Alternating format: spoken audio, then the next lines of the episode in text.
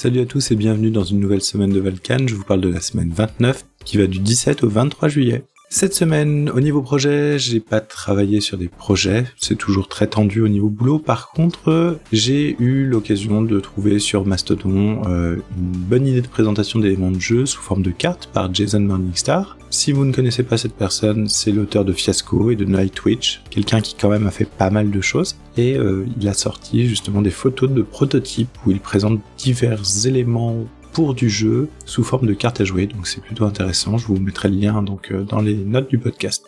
Au niveau des lectures, j'ai lu un article qui s'appelle Player Facing Mechanics. C'est très sympa, c'est un article qui tend à présenter une façon de mener ses parties de jeu de rôle en concentrant l'action sur les héros à travers la résolution des jets de dés, notamment le fait de choisir de ne faire en sorte que les joueurs soient les seuls à faire des jets de dés. Donc il y a toute une euh, explication sur dans cette pratique-là, il faut que les joueurs fassent les jets de dés, que le MJ ne fasse pas de jets de dés. On va retrouver plusieurs euh, arguments pour sentir plus de puissance au niveau du genre, plus d'impact des joueurs, pour laisser du temps au MJ de gérer l'histoire plutôt que les règles. Pas mal d'arguments qui sont intéressants. Un des arguments que j'ai trouvé très intéressant, c'est que ça permet un meilleur management du temps en campagne, puisque on a tous joué au moins une fois à Donjons et Dragons et passé 4 heures sur un combat où on lançait des dés, où l'une ou l'autre des parties ne touchait pas, on s'embourbait, ça prenait du temps, et au final on avait fait à peine un combat, on n'avait pas avancé sur le donjon, donc ça c'est un argument qui m'a plutôt parlé.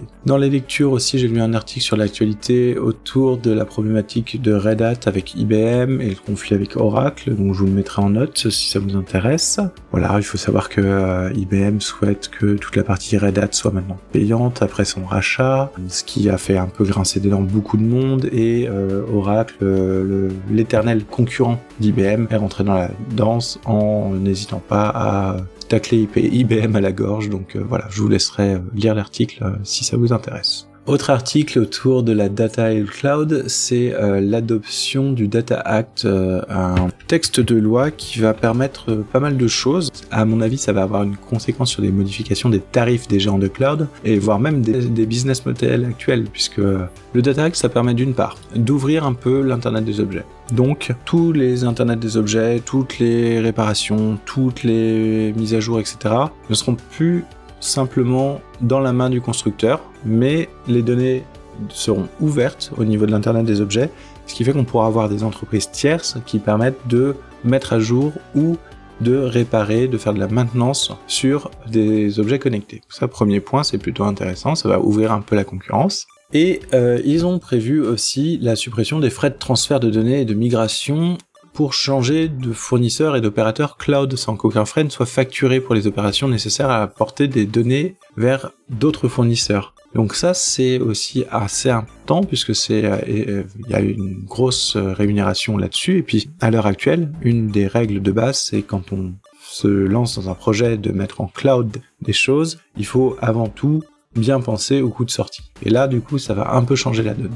Voilà, je vous laisse euh, l'article que j'ai trouvé euh, en note de podcast et je vous laisserai découvrir par vous-même les autres petits points de ce Data Act. J'ai aussi lu un article de podcastdata.org pour explorer les, euh, les statistiques du podcast 2.0. Alors, j'ai pas encore très très bien compris l'intérêt de ce site. Je vous le laisse. Peut-être que s'il y a quelqu'un qui est parmi vous qui est capable de m'expliquer un petit peu l'intérêt de toutes ces stats à, à tirer larigot, euh, ça pourrait être pas mal parce que pour le moment, pas grand chose. Dans les choses aussi que j'ai lues, j'ai lu des choses sur les planètes boucle d'or. Alors les planètes boucle d'or, c'est un nom assez mignon pour désigner les planètes de la zone habitable autour d'une étoile. Donc euh, voilà, je me, je voulais vous partager ça, j'ai trouvé ça assez sympathique. Ce que j'ai lu aussi, c'était des, euh, là c'est plutôt boulot aussi, c'est plutôt des articles sur la création euh, d'identificateurs auto-incrémentables dans la base de données Oracle, euh, notamment parce que je, travaille sur du Oracle et je suis sur des gros projets de refonte euh, du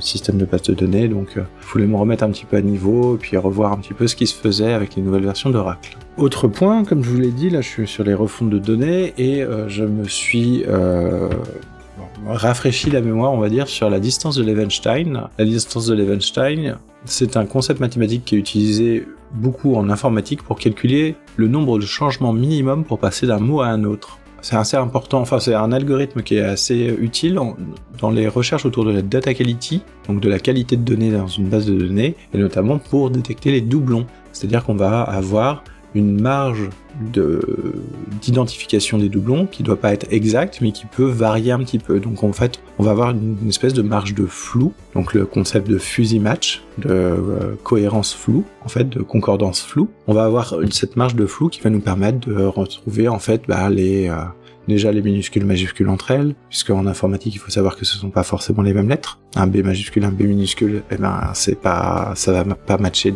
totalement directement, mais aussi ça va permettre de retrouver les fautes d'orthographe et ce genre de petites euh, blagues ou euh, la dernière lettre du mot qui saute, ce genre de truc. Qu'est-ce que j'ai vu cette semaine? Bah, J'ai continué à voir The Witcher. Euh, J'attends du coup la suite qui doit sortir normalement à la fin de semaine, puisque euh, là on arrive sur euh, une espèce de, euh, de, climax en fait à la fin de la première partie de la saison 3.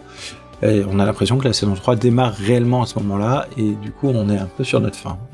Euh, j'ai vu aussi une vidéo qui s'appelle Taking Note on Podcast with Snipe, euh, Readwise and Obsidian. Alors Snipe, c'est quoi? C'est un petit logiciel d'écoute de podcast comme d'autres, hein, comme Podcast Addict, comme AntennaPod et autres, mais qui permet de faire de la transcription et de prendre des notes directement au bon timecode. Alors c'est intéressant, mais vraiment pour utiliser à fond les fonctionnalités de cet outil, il faut écouter que du podcast en anglais puisque la transcription n'est disponible qu'en anglais. Donc on peut prendre des notes à certains timecodes, quelle que soit la langue du podcast, mais si on veut la partie transcription euh, augmentée par l'intelligence artificielle, eh ben c'est que sur des podcasts anglais et encore sur certains podcasts anglais et pas tous. C'est pas encore sec, mais affaire à suivre.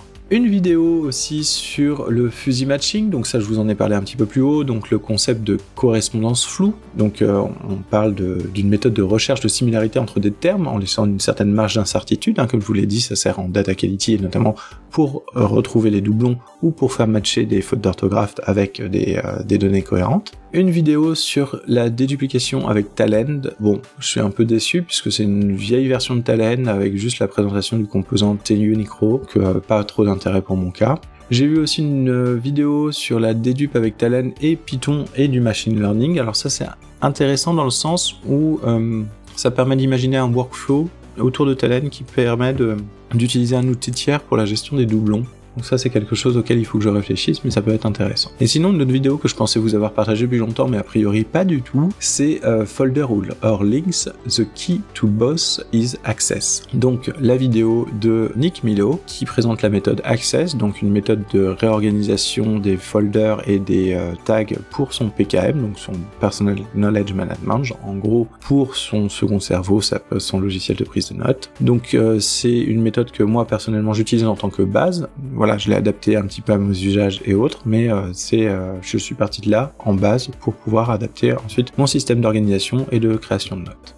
Euh, un autre focus, je voulais vous parler de la chaîne du docteur Rahim, qui est un chiropracteur que je regarde régulièrement. Je trouve son approche et la manière pédagogique qu'il a de présenter les cas très intéressant. Je sais pas pourquoi. Alors le personnage est un peu bizarre de prime abord, je vous l'accorde. il a tendance à faire des blagues un peu étranges mais euh, très très attachant et euh, je suis tombé dedans et c'est vrai que c'est une chaîne YouTube que je regarde régulièrement et euh, c'est assez il y a une espèce de, de relaxation qui se produit en fait. C'est il arrive à aider les gens via des manipulations chiropractiques et autres et au final c'est toujours un petit peu feel good. On arrive toujours sur quelque chose où, où les choses se passent bien et c'est plutôt agréable cette semaine, ce que j'ai écouté, donc j'ai écouté From Bad Habits with Blood, euh, un épisode de la JDR Academy, Blind Test, donc le but c'est que personne ne sait encore à quoi on joue, on utilise un système générique pour jouer dans un univers prédéfini, et du coup les joueurs et les auditeurs doivent trouver le jeu. Moi j'ai bien aimé, déjà ça faisait longtemps que j'avais pas écouté un épisode dans lequel j'avais joué, euh,